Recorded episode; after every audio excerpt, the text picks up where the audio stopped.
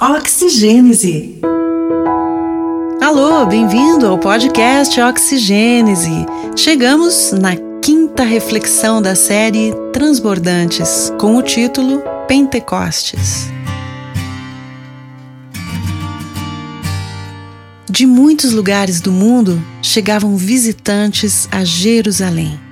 A cidade estava repleta e se ouvia pelas ruas e vielas conversas em diversos idiomas. Isso poderia mais ou menos ser comparado hoje em dia a uma viagem a um local bem famoso, como a Torre Eiffel, o Coliseu ou o Big Ben, que atrai turistas falantes de diversos idiomas. Mas voltando para Jerusalém do século I, era a festa de Pentecostes, 50 dias após a festa da Páscoa. Ali também estavam os discípulos de Jesus, que haviam recebido dele a promessa de que seriam revestidos com o poder do alto se permanecessem naquela cidade. Lucas 24, 49.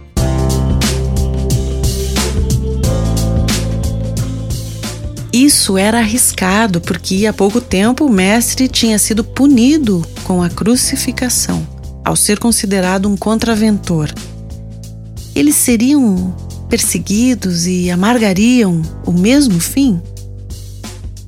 Esse era o medo que rodava na cabeça daqueles que ficaram conhecidos como discípulos de Jesus, o crucificado.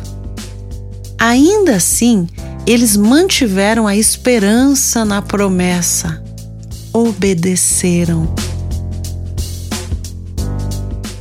reunidos no cenáculo, veio do céu um som igual a vento impetuoso que encheu o lugar. Sobre cada um deles pousou algo semelhante a línguas de fogo, e eles ficaram cheios do Espírito Santo. O estardalhaço atraiu a atenção para aquele lugar e, diante daquele público estrangeiro e tão diversificado, o Espírito Santo concedeu àqueles humildes galileus que falassem sobre a grandeza de Deus nos mais variados idiomas, igual aos dos visitantes. A boa notícia do reino de Deus começava a se espalhar a partir das testemunhas oculares de Jesus, seus discípulos. A promessa se cumpriu, o Espírito Santo chegou. Como Jesus havia prometido, o Santo Espírito de Deus veio sobre a terra. O que, que nós aprendemos disso?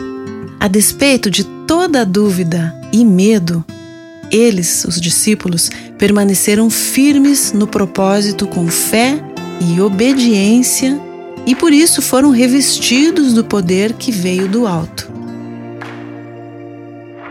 Da mesma forma, nós, hoje mesmo, podemos ser cheios do poder do Espírito Santo e testemunhar sobre as grandes obras de Deus se o buscarmos com fé e obediência. Plenos do Espírito Santo, talentos e dons podem ser usados com poder para anunciar o reino de Deus. E quando nos reunirmos, não seremos somente um ajuntamento, tampouco exibiremos a arte pela arte, seremos igreja, o corpo vivo em união e unidade, anunciando que o reino de Deus chegou e tudo que fizermos será para a glória de Deus.